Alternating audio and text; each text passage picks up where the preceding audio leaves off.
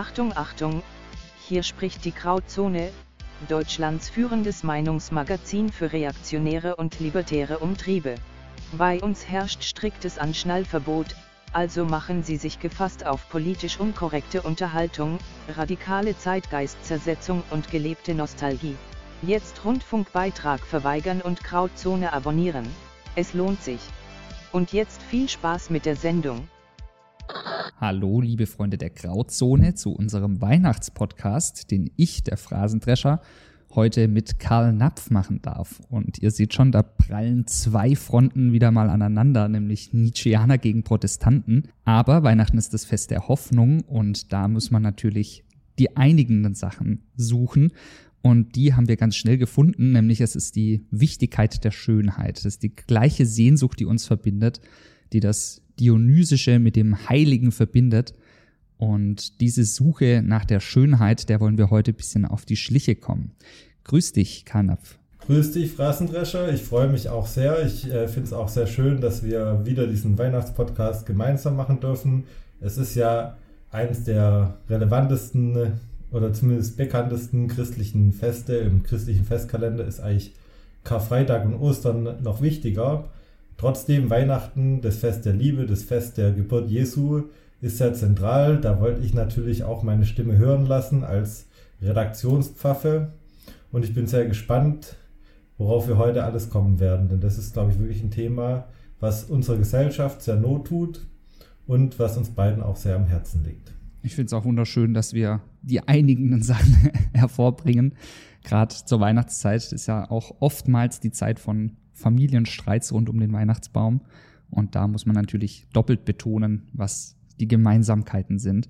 Und es ist nicht nur die Suche nach der Schönheit, sondern es ist auch das Verlustgefühl, das man hat, wenn das Schöne immer mehr aus der Welt schwindet oder man zumindest das Gefühl hat, dass in vielen Bereichen unseres Daseins, unserer Kultur das Schöne an Bedeutung verliert. Ja, und also ich denke, Weihnachten ist da auch ein guter Moment dafür, weil Weihnachten hat ja auch immer etwas Ästhetisches. Also wenn ich daran denke, bei mir zu Hause läuft im äh, Platten- oder CD-Spieler läuft Bach hoch und runter. Da müsste man jetzt den Versago da haben, den Musiker von unserem Team. Ähm, äh, genau das Weihnachtsoratorium oder auch mal was von Händel. Da ist ein Fest der Musik, auch ein Fest des Lichts und auch irgendwo ein Fest der Kunst. Es gibt ja auch sehr viel Ästhetisches, was da einfach zutage tritt irgendwie. Also sei es schön gestaltete Adventskalender, sei es weihnachtlicher Schmuck. Der ist leider nicht immer schön, aber darauf kommen wir bestimmt später noch. Ähm, oder gerade wenn ich mir die Schnitzwerke ansehe, die es da vor allem im Erzgebirge gibt. Es ist eine Zeit, wo Leute sich nach Liebe sehen, wo Leute sich aber auch nach Eintracht sehen, wie du es auch schon angesprochen hast.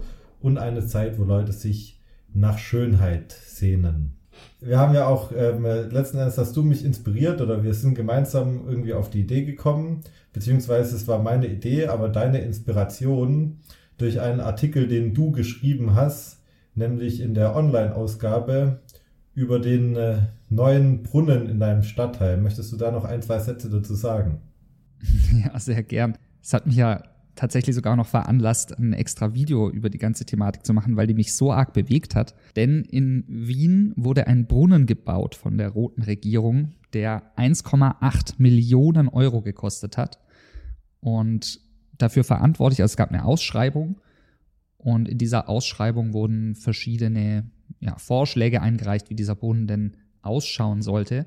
Die kann man alle im Internet suchen und die sind alle abgrundtief hässlich. Und gewonnen hat dann einer dieser hässlichen Brunnen, für den die Künstlergruppe Gelatin oder wie sie sich, glaube ich, seit ein paar Jahren nennen, Gelitin, verantwortlich war. Und diesen Brunnen darf man sich vorstellen wie eine Betonmasse, die zusammengepanscht wird, in der Form, wie das vielleicht ein Kind mit Pappmaché gemacht hätte. Oder ja, wie komische Figuren, die irgendwie umeinander sitzen. Und diesen Brunnen quasi dann dadurch, also jeder schießt mal ein bisschen Wasser rein und diesem Wasser dann dadurch ein, ja, ein Gefäß bieten.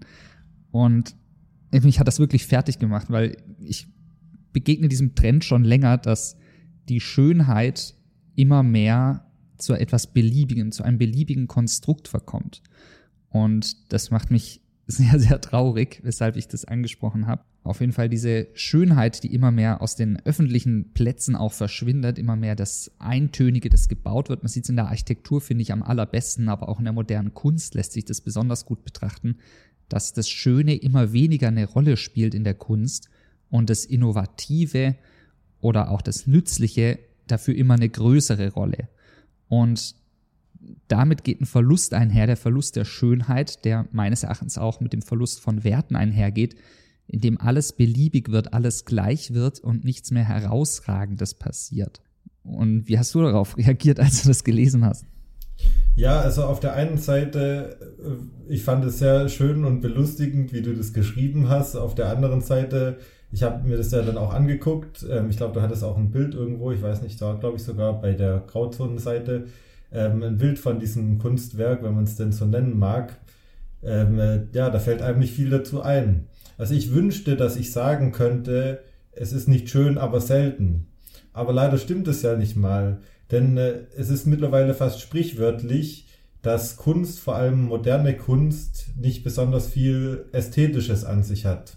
Also ich erinnere mich an mein Studium, ich war teilweise in Jena und in Jena auf dem Campus gibt es auch zwei ja, so Metallhaufen, die von den Studenten liebevoll Schrott 1 und Schrott 2 genannt werden, weil sie genauso aussehen. Keine Ahnung, wie viel die gekostet haben, aber nur wenn man eine antikapitalistische Antisystemkunst macht, heißt es ja nicht, dass man die sich nicht ordentlich bezahlen lässt. Also ich denke, da müssen wir uns keine Sorgen machen. Die Leute, die das produziert haben, wurden bestimmt nicht zu schlecht entlohnt.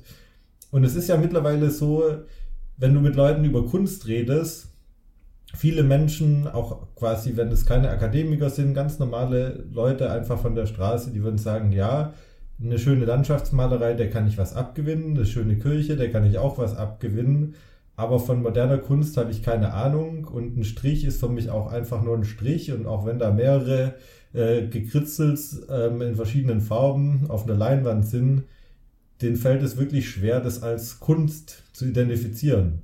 Das ist ja auch die Geschichte mit äh, Joseph Beuys und seiner Badewanne, die dann, äh, also er hatte ja irgendwie eine schmutzige Badewanne als Kunstwerk aufgestellt und die wurde dann von einer Putzfrau geputzt, wohindurch ähm, die, äh, wo daraufhin die Versicherung einen äh, ähm, relativ hohen Betrag bezahlen musste, weil ja ein wertvolles Kunstwerk, was viele tausend Euros wert ist, ähm, oder D-Mark, keine Ahnung, das ist ja auch schon eine Weile her, ähm, ist ja dadurch zerstört worden.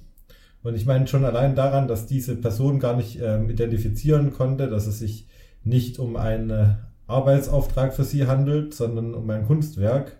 Schon allein dadurch ähm, wird ja deutlich, viele Menschen können das, was uns heute in der modernen Kunst als Kunst angepriesen wird, gar nicht mehr als solche identifizieren. Ja, das Gefühl des Verfalls, das haben ja ganz viele bei uns. Und ich glaube, das wird optisch halt am deutlichsten in diesen Kunstwerken, in Anführungszeichen. Das geht allerdings auch in der Philosophie ganz ähnlich zu. Also dort wird alles beliebig. Es wird nichts mehr fest. Alles ist in irgendwie im Diskurs erzeugtes Konstrukt und alles lässt sich irgendwie dekonstruieren. Und mit der Zeit hat dieses Empfinden, dieses Gefühl von alles ist ein Konstrukt, alles ist beliebig, sich auch auf die Kunst übertragen. Und Kunst wird heutzutage nur noch als, ja, etwas, ein paar Striche in der Ecke, eine dreckige Badewanne, ein beschriebenes Pissoir, irgendwie sowas. Es gibt so einen Typ auf Instagram, die Jüngeren werden den vielleicht kennen, der Kunstinstallationen in der Öffentlichkeit, die er, an denen er vorbeiläuft, irgendwie filmt und dann so ein Düsseldorfer Kunststudent und dann sagt, oh, ich fand das mega schön, dass hier ein rotes Fahrradschloss an einem grünen Fahrrad vor einer grauen Wand steht. Und also, ja, ich weiß nicht, ich kann damit gar nichts anfangen. Und auch die Worte, mit denen dieser Brunnen von der Künstlergruppe beschrieben wurde, ich lese das mal eben vor. Er feiert das Wasser, das uns gehört. Der Brunnen gibt uns das Wir-Gefühl, unsere Kohäsion. Unser Wasser, unser Brunnen. Das bedeutet auch Verantwortung. Das bedeutet auch, dass wir es sind, die da das Wasser zusammenhalten müssen. Auf unser Wasser, das wir lieben, schauen und es schätzen, damit es auch in Zukunft unser Wasser bleibt. Also komplett infantil haben die das erklärt und genauso schaut auch dieser Brunnen aus. Wirklich komplett stumpf und abseits jeder Schönheit, aber eben etwas, das es bisher noch nicht gab und etwas, das ja in Betonmanier auf einen hässlichen Platz im eh schon hässlichsten Bezirk Wiens gepflastert wurde. Letzten Endes ähm, drückt es ja dann vielleicht auch genau das aus, was es ausdrücken soll, nämlich wir sind alle eine graue Einheit von unförmigen Klötzen und es darf nichts Besonderes mehr geben und es äh, Schönheit, äh, davon sprechen wir überhaupt gar nicht erst. Ich denke auch, dass das auch mit diesem postmodernen Diskurs zu tun hat. Ne? Ja, mit Sicherheit, dass da quasi insgesamt in, in, der Gesellschaft jeglicher Verfall, der sich in der Kunst ausdrückt, der findet natürlich auch auf anderen Ebenen statt. Und ich glaube, am besten kann man diesen Verfall mit ansehen, wenn man die Leute fragt nach ihrem Kunstverständnis. Heutzutage, meines Erachtens, hat die Marktfrau ein besseres Urteil als jeder Kunstkritiker, der sich das anschaut. Also diese Künstlergruppe Gelatin, die haben 2021, glaube ich, den österreichischen Kunstpreis gewonnen, was meines Erachtens jenseits jeglicher Möglichkeiten sein sollte. Und da kommt man jetzt ganz schnell an die Frage, ist denn Geschmack objektiv? Das kann man natürlich nicht nur auf die Kunst anwenden, sondern zum Beispiel auch auf den Geschmack beim Essen. So kann ein Weinsommelier ein, ein wirklich gutes Urteil über einen Wein fällen, dass der besser ist als der andere. Oder wenn man ihn dem 2-Euro-Wein aus, aus der Plastiktüte irgendwie für einen teuren Wein verkauft, fällt er darauf rein. Und selbst wenn das so ist, selbst wenn Geschmack super subjektiv wäre, selbst dann könnte man ja durch Statistiken irgendwie noch feststellen, was den meisten Leuten wohl gefallen würde. Und dann würde man auch nicht so einen Brunnen dorthin sitzen. Aber da hat eine Entfremdung stattgefunden, eine Entfremdung von den Eliten, von den Kunsteliten, von den, ja, von den Eliten in der Philosophie, die nur noch Kauderwelsch produzieren und Schwachsinn produzieren und sich immer selber reproduzieren, weil sie natürlich dann ähm, ihren Schülern dann das Gleiche lehren. Und da hat, finde ich, seit langer Zeit keine Überwindung mehr von diesem ganzen Nonsens stattgefunden. Und das sehe ich auch besonders kritisch. Ja, ich denke, ich denk, man muss da eine Frage klären. Und die Frage ist quasi, was ist der Sinn und der Zweck von Kunst? Und ich glaube, es gibt eigentlich zwei Antworten, die einigermaßen überzeugend sind führt, um diese Frage zu beantworten. Nämlich das erste ist quasi, er soll, und das wäre eigentlich meine Position, er soll in erster Linie Schönheit anstreben. Also Kunst soll etwas Schönes zum Ausdruck bringen und es soll quasi Wertschätzung hervorrufen. Und dass die Leute denken, okay, das ist eine Pracht, das ist eine Schönheit, es erweckt ein erhabenes Gefühl des Respekts, der, der Zuneigung, der Liebe zu diesem Kunstobjekt. Ich habe, ähm, es gibt ein Buch von äh, dem christlichen äh, Schriftsteller C.S. Lewis. Da geht er über verschiedene Typen von Liebe ein. Und da möchte ich ein kurzes Zitat daraus vorlesen. Da heißt es, aber in der wertschätzenden Lust, sogar in ihren ersten Ansätzen und immer mehr, wenn sie zum Genießen der ganzen Schönheit heranwächst, finden wir etwas, was wir nicht anders als Liebe und Selbstlosigkeit nennen können etwas, was dem Objekt der Lust gilt. Es ist jenes Gefühl, das einen Menschen davon zurückhält, ein Meistergemälde zu zerstören, selbst wenn er der letzte überlebende Mensch wäre und den Tod vor sich hätte. Das Gefühl, das uns glücklich macht, dass es noch unberührte Wälder gibt, auch wenn wir sie nie sehen werden. Und da drückt Lewis quasi mit dieser Form der wertschätzenden Liebe oder diesem Begriff der wertschätzenden Liebe etwas aus. Quasi Kunst hat einen Wert an und für sich, einfach weil sie schön ist. Und ich denke, das ist ein, ein Kunstbegriff, dem können sich viele anschließen. Es gibt aber auch einen anderen Kunstbegriff, den ich noch anführen würde und der auch seine Berechtigung hat, nämlich dass Kunst das Innere zum Ausdruck bringt. Also quasi ein Künstler, dem ist es ja auch irgendwie, geht es ja auch um Authentizität. Er will ja einfach das, was er in sich trägt, nach außen rüberbringen. Und, ähm, und ich finde, wenn man mit diesem Kunstbegriff rangeht, dann erklärt sich auch die viele hässliche Kunst, die es gibt. Also wenn man so nach dem Ersten Weltkrieg ansetzt, ähm, da gab es ja den Dadaismus. Ich, ich hoffe, ich äh, verorte das jetzt zeitlich richtig. Ist es korrekt? Das ist korrekt, ja. genau, wo, wo schon quasi Musik, die absolut keine Musik mehr war, sondern nur noch das Gestammel von irgendwelchen Silben. Oder später nach dem Zweiten Weltkrieg und nach dem Holocaust hat ähm, einer von der Frankfurter Schule, ich meine, es war Adorno gesagt, wer noch ein Gedicht schreiben kann nach dem Holocaust, der ist eigentlich ein Verbrecher.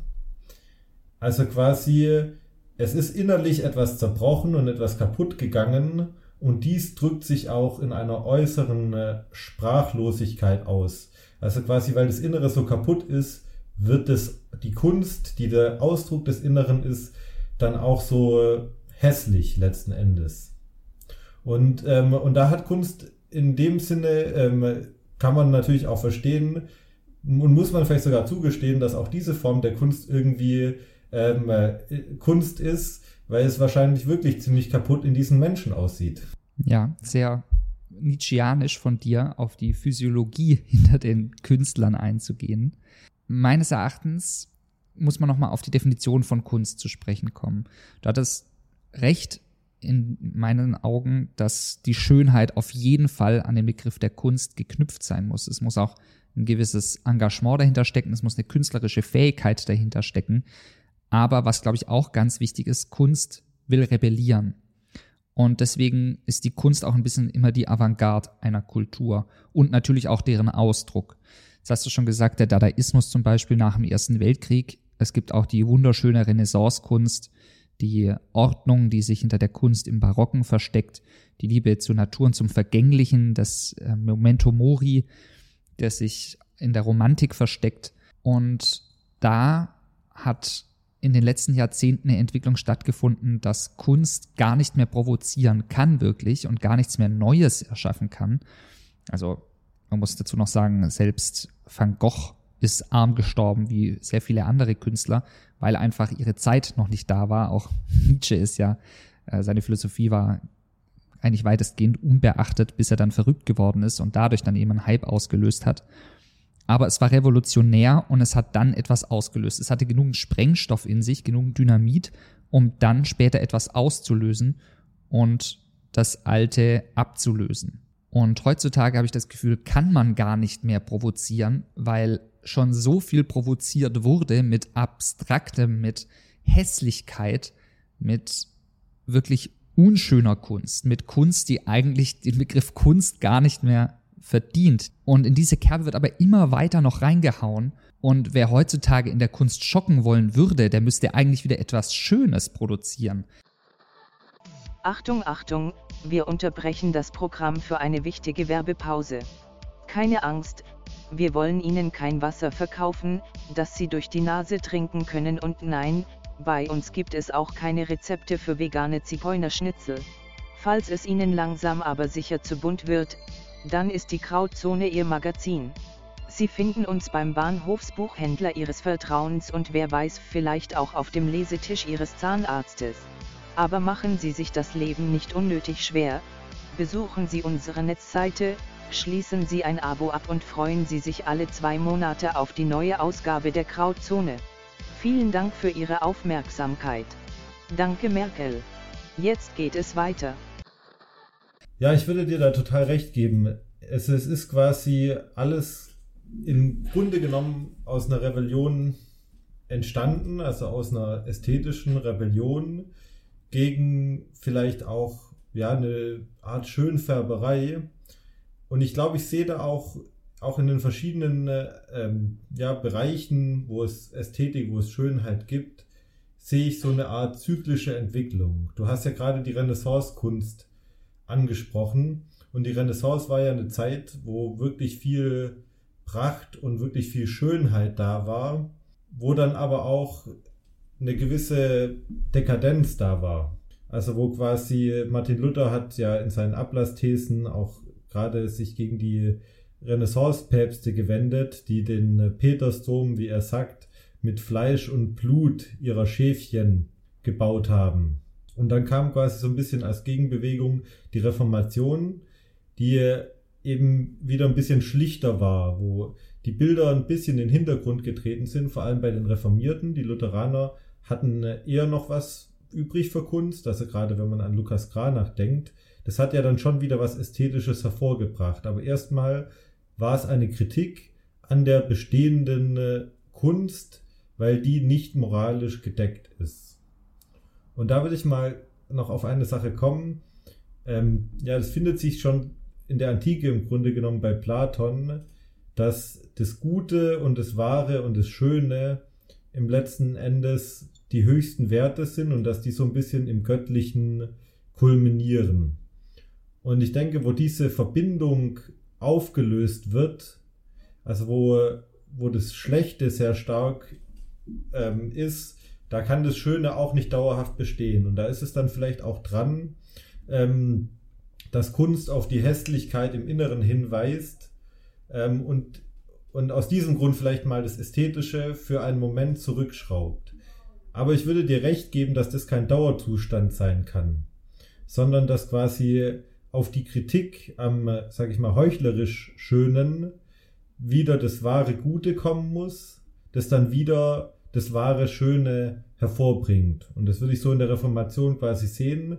Die Kritik an der ähm, Renaissance, auch an der Pracht und dann ähm, eine moralische Kritik, auch ein Neuanfang durch das Evangelium, durch ein Neuerwecken des Glaubens, durch eine neue Entdeckung der Bibel auch und dann wieder neue Kunst, wieder neue schöne Kunstwerke, auch wieder neue gute Musik, die dann ihrerseits Früchte trägt.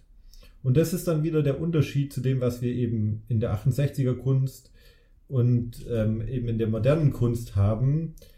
Da fehlt dieser konstruktive Neuanfang. Es verbleibt quasi im Hässlichen, es verbleibt in der Kritik. Die Kritik wird irgendwann zum äh, Maßstab von allem oder wird irgendwann quasi zum herrschenden Element, was ein Paradoxon ist. Und das Hässliche wird dann quasi zur neuen Norm der Schönheit. Ja, die Abstraktion der Abstraktion. Jetzt hast du gerade schon ganz gut das christliche, platonische, konservative Schönheitsverständnis zusammengefasst, das auch ein sehr guter Philosoph, Roger Scruton heißt der, auch so vertritt. Nicht ganz aus so einer christlichen Perspektive, aber doch aus so einer platonischen. Und das sehe ich nicht ganz so, da bin ich doch eher auf Nietzsches Seite. Du hast selber schon vom Zyklischen in der Kunst gesprochen.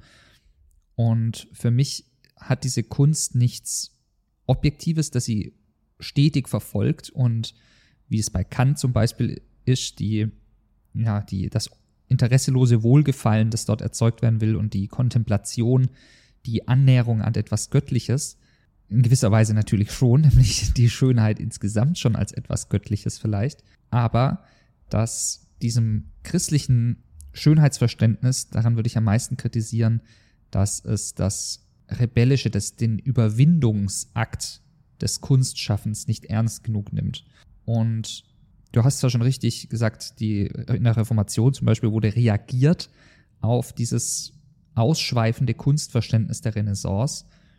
In deinem Sinn natürlich sehr positiv.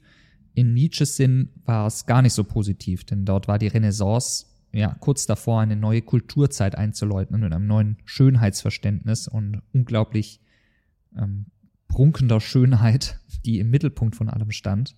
Und diese Form der Ästhetik, die war beeindruckend, aber die kann man eben immer überwinden. Und das habe ich in meinem Video auch versucht zu sagen.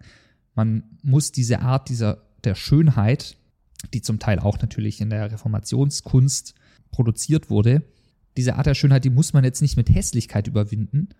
Das geht vielleicht auch gar nicht, nämlich da versucht man einen rebellischen Akt gegen eine Welt, zu der man gar keinen Zugang hat, irgendwie zu zerstören, sondern man kann es sehr wohl auch mit einer anderen Form der Schönheit überwinden.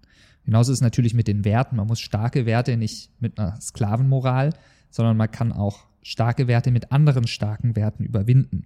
Und jetzt ganz ohne auf diesen Konflikt da einzugehen, kommen wir beide auf das gleiche Fazit, nämlich, dass in unserer Zeit heute die Menschen meistens mit schwachen Werten, du würdest vielleicht sagen, eine gewisse Gottlosigkeit, ich würde sagen, ein gewisser Herdentrieb, der herrscht und dadurch kaputte Menschen irgendwie erzeugt werden und wurden, die auch ein kaputtes Schönheitsverständnis mit sich bringen, das vielleicht gar nicht so sehr im, im bloßen Volk jetzt um sich greift, sondern eben vor allem in den Eliten, bei den Entscheidern.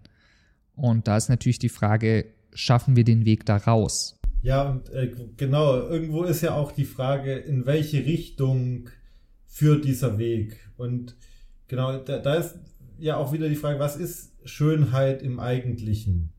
Und ähm, ein Satz von Nietzsche ist ja, soweit ich weiß, alle Lust sucht Ewigkeit, sucht tiefe, tiefe Ewigkeit. Das ist ja so bei ihm wahrscheinlich eher zyklisch gemeint, aber so in einem christlichen Sinne, wenn man mal ganz bösartig diesen Satz umdefiniert oder uminterpretiert, hat er auch in einem christlichen Sinne was Zutreffendes. Also ich würde dir ja zustimmen, dass Kunst etwas Rebellisches haben muss. Im christlichen Weltbild ist ja quasi diese Welt eine gefallene Welt, eine Welt der, der Dunkelheit, auch der Sünde, wo wir moralisch korrumpiert sind und wo auch quasi die Hässlichkeit Einzug gehalten hat, einfach weil dem Schlechten das Hässliche entspricht. Und ähm, deswegen ist quasi die Schönheit und also die Kunst ist insofern Rebellion, insofern sie sich quasi auf die Schönheit besinnt und eine Schönheit proklamiert, die vielleicht auch gar nicht da ist. Das ist das Rebellische quasi gegen die gefallene Schöpfung, die Hoffnung auf die Schönheit, die irgendwann, es ist ja gerade Weihnachten, im Kommen von Jesus oder es ist Adventszeit oder Weihnachtszeit, je nachdem, wann der Podcast rauskommt. Adventszeit heißt ja, Jesus kommt, Gott wird irgendwann kommen und er wird alles neu machen und alles Hässliche beseitigen und wieder eine schöne neue Schöpfung erschaffen und quasi in dieser hässlichen Welt das Schöne zu programmieren. Und ähm, da würde ich sagen, ist vielleicht ein kleiner Unterschied oder vielleicht auch ein großer Unterschied da. Was wäre denn aus einer nietzscheanischen Perspektive der Ansatz, zu Schönheit zu kommen? das ist eine sehr komplizierte Frage oder komplex. Also Schönheit ist in Nietzsches Augen auf jeden Fall etwas, das jeder Mensch anstrebt oder anstreben sollte. Es ist unser Grundverständnis von der Welt, dass wir Dinge auch ordnen möchten. Das ist einer der Grundtriebe Menschen, nämlich sowohl der apollinische als der dionysische Trieb, beides Kunsttriebe sind, die etwas schaffen wollen. Und das Dionysische vielleicht mehr das Bildnerische und das tatsächlich Schöne in Form von Denkmälern, in Form von Architektur und das Apollinische mehr in Form von wildem Tanz und wilder Sinnlichkeit, die natürlich dem christlichen Idealbild nicht wirklich entspricht. Aber aus diesen beiden Kunsttrieben kann der Mensch schöpfen und kann große Kunst schaffen. Und ich glaube, Nietzsche wäre ein großer Fan davon zu sagen, dass Schönheit in gewisser Weise enorm subjektiv ist, so wie alles enorm subjektiv ist bei Nietzsche, aber dass das Verlangen nach Kunst und dieser kunstschaffende Trieb natürlich auch immer mit einer imposanten Macht, nämlich dem Willen zur Macht zusammenhängt. Und der will sich manifestieren in der Welt. Und der will Stärke zeigen und Erhabenheit. Und Stärke und Erhabenheit, sowohl in unserer Natur als auch in dem, was wir schaffen, das zeigt sich nicht im Hässlichen. Und deswegen bin ich der festen Überzeugung, dass Nietzsche schon ein Vertreter von einer Schönheit, die wirklich den meisten Menschen intuitiv irgendwie zusagt gewesen wäre. Und das ist ja das Spannende, ne? Also wenn man jetzt gerade diese Frage sich überlegt, sie sagt den Menschen intuitiv zu, das ist ja genau entsprechend diesem Zitat von C.S. Lewis, was ich vorhin vorgelesen habe. Und ich denke, da sind wir uns auch einig. Ne? Wenn du ein wunderschönes Gemälde, sei es ein äh, Rembrandt, ein Van Gogh oder ein Gemälde von Lukas Kranach siehst, wenn du der letzte Mensch auf Erden äh, wärst und eine Sekunde später geht die Welt unter, du würdest es trotzdem bewundern und nicht kaputt machen, obwohl es überhaupt gar keinen Nutzen hat sondern du siehst einfach die Schönheit und erkennst die an. Und deswegen denke ich irgendwie, es muss ja auch was im Menschen geben, irgendwie einen Sinn für das Schöne, also eine Sehnsucht, der dann das, die, die dann erfüllt wird, wenn ihm das Schöne begegnet. Und er kann es erkennen. Natürlich ist er korrumpiert, natürlich hat er manchmal ungeübte Sinne. Du hast vorhin auch auf den Weinsommelier angespielt. Nicht alle erkennen das Schöne und das Wahre und das Gute in gleichem Maße. Da gibt es verschiedene Gründe, warum Menschen das unterschiedlich stark wahrnehmen. Aber trotzdem haben Menschen dieses Bedürfnis. Und deswegen würde ich sagen, nicht nur als Christ, sondern auch als Konservativer, Schönheit muss eigentlich die Rückkehr zu etwas, zu etwas Altem sein und kann nicht in dem Sinne neu geschaffen werden, dass es noch nie da gewesen ist. Denn wie kann was, was es nie gab, ähm, eine Sehnsucht erfüllen, die es immer gibt? Das ist eine spannende Frage. Aber also ich kann da nicht wirklich dir eine Antwort drauf geben, aber ich kann dir eine Gegenfrage stellen, nämlich das ewige Konservieren von Sachen, das in einem faustischen Sinn ja auch wir uns aus aller Welt quasi Kunststücke zusammengeklaubt haben. Und viele Kirchen sind ja inzwischen wirklich auch schon zu Kunstmuseen verkommen, weil dort unglaublich viel auch wertvolle Kunst drin hängt.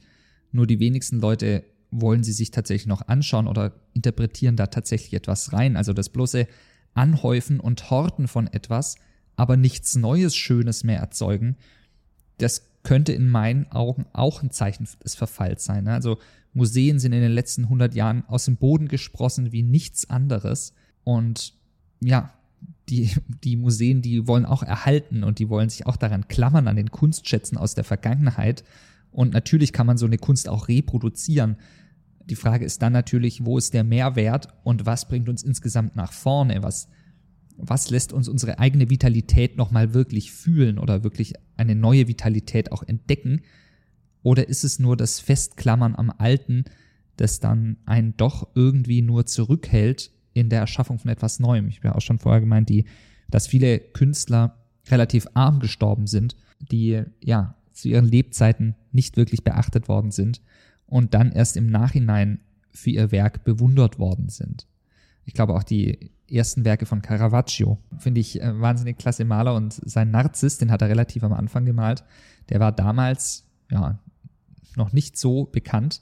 Es ist dann auch erst durch seine Wiederentdeckung ist er wirklich in den Himmel gelobt worden dann.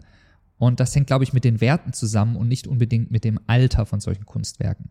Ja, ich würde dir auch absolut ähm, da zustimmen. Ähm, Verstehe mich nicht falsch. Ich meinte nicht, dass wir uns ähm, an der alten Kunst orientieren müssen, wobei da bestimmt auch gute Impulse davon ausgehen können, ähm, sondern ich meinte quasi, dass es nur eine Schönheit gibt. Und ich glaube, vielleicht lässt sich es prägnant so zusammenfassen, Kunst entsteht aus der Begegnung mit der einen Schönheit. Und diese, diese Begegnung muss man haben, um dann quasi Kunst zu schaffen. Und man kann zwar neue Kunstwerke schaffen und man soll neue Kunstwerke schaffen. Und das ist ja auch das, was wir uns letzten Endes wünschen, dass es wieder schöne, auch neue Kunstwerke gibt. Aber man kann keine neue Schönheit schaffen. Schönheit gibt es nur einmal. In so einem, wie so einem platonischen Sinne könnte man eigentlich sagen. Die Schönheit sowie das Wahre und das Gute tatsächlich muss ich da als Nietzscheaner widersprechen und glaube schon eher, dass das mit einem ja instinktiv gefühlten ähm, Verbundenheit zum Willen zur Macht, der sich eben in der Schönheit äußert, zusammenhängt. Aber da wollen wir uns jetzt gar nicht drauf aufhängen, denn wo wir uns wieder beide einig sind, dass bei der heutigen Kunst, die oft von ja, was schon trister, triste Materialismus irgendwie befallen ist, die nur noch die triste Realität darstellen will und nicht mehr, dass das nach oben und nach vorne strebt, dass eine Kunst, die alles schlecht reden will und die alles als Konstrukt darstellen will. Diese Künstlergruppe Gelatin, die haben einen Weihnachtsbaum, der ausschaut wie ein Analplak, haben sie irgendwo in Kunsthalle gesetzt und sich wahnsinnig dafür feiern lassen. Oder vor einem riesen Scheißhaufen im Museum in komischen ähm, Kostümen ja, gepost für ein Foto. Und das ist, glaube ich, der, das perfekte Ebenbild einer Kultur, die irgendwie nicht mehr überzeugen kann, die nichts mehr zu bieten hat. Und Schönheit hingegen überzeugt. Und da sehe ich die große Stärke darin, wie ja, jedes Lager oder jeder Mensch, der sich nicht mehr irgendwie identifizieren kann mit den Sachen, die dort angestellt werden, irgendwie hinter versammeln könnte und tatsächlich zu einer neuen Art von Wert, einer neuen Art von Kultur, einer neuen Art von Schönheit finden könnte, die in deinen Augen wahrscheinlich in Gott liegt und die in meinen Augen in einer Abwendung hin vom, vom Sterbenden, vom Dahinsiechenden, von der Depression, von der Rezession hin zu einer starken Kultur wieder uns führen kann. Ja, also ich denke, wo wir uns einig sind, das ist, dass es wichtig ist, wieder eine Sehnsucht nach der Schönheit zu wecken auch in den menschlichen Herzen zu wecken.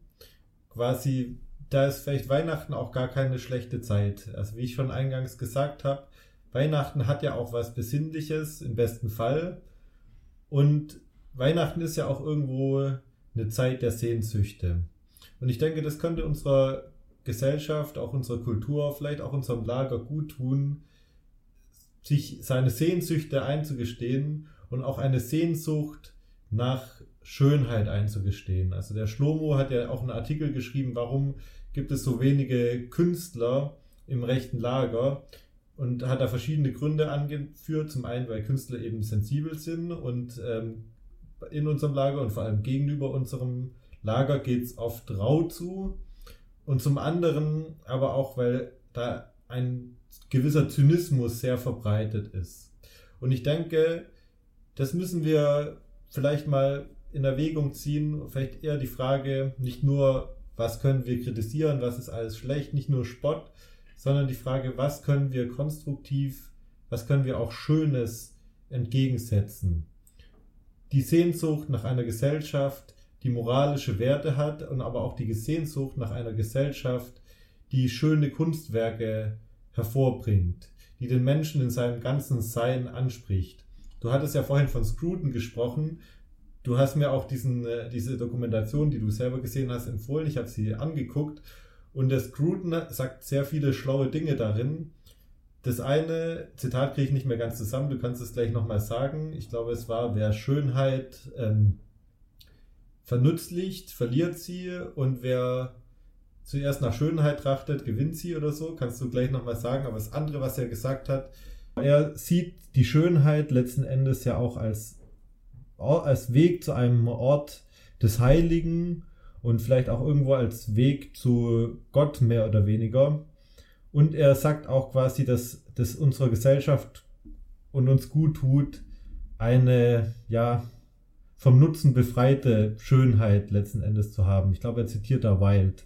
Und ich glaube letzten Endes, was wir unseren Hörern vielleicht mit auf den Weg geben können, ist diese Sehnsucht nach dem Schönen und nach dem Wahren und nach dem Guten zuzulassen, auch in ihrem Herzen zuzulassen und auch von einer besseren Gesellschaft und besseren Kunstwerken zu träumen und auch darauf hinzuarbeiten. Und deswegen finde ich es auch so schön, wenn äh, Menschen, die wie wir denken, die konservativ denken, nicht nur meckern, sondern auch überlegen, was kann ich denn machen auf eine konstruktive Weise? Kann ich einen Roman schreiben? Kann ich ein Bild malen? Bisschen Farbe ins Lager bringen. Und ein bisschen Hoffnung. Für den geneigten Hörer die Dokumentation, die ich Karl Napf empfohlen habe, das ist ähm, Why Beauty Matters von Roger Scruton. Es ist eine BBC-Reportage, wo er quasi auch über all das, was wir gerade geredet haben, nochmal ja, in sehr schöner Bewegtbildproduktion darüber spricht. Und das Zitat geht, put usefulness first and you lose it, put beauty first and what you do will be useful forever. It turns out nothing is more useful than the useless. Und dem können wir uns, glaube ich, beide, das können wir beide unterschreiben, auch wenn ich nicht sagen würde, dass das Schöne, das Gute und das Wahre, das ist das, ja, in dem Schönen quasi sich bündelt oder in Gott bündelt, sondern ich würde vielleicht eher sagen, dass all diese drei Bestrebungen ähm, Ausdruck einer Zeit sind, zumindest. Und wenn wir wollen, dass diese Zeit wieder in eine hoffnungsvollere Zukunft blicken kann, und ich glaube, wir sind beide da auch recht optimistisch, dass das möglich ist, dann müssen wir auch künstlerisch tätig werden. Draußen liegt gerade bei mir Schnee. Ich finde, es ist Weihnachten ist eine sehr schöne Zeit auch, eine Zeit der Besinnung, der man in sich gehen kann und den der Schnee, der verzaubert ja auch die Landschaften wunderbar. Es liegt ja trotz oder wegen des Klimawandels, das weiß man nicht so genau.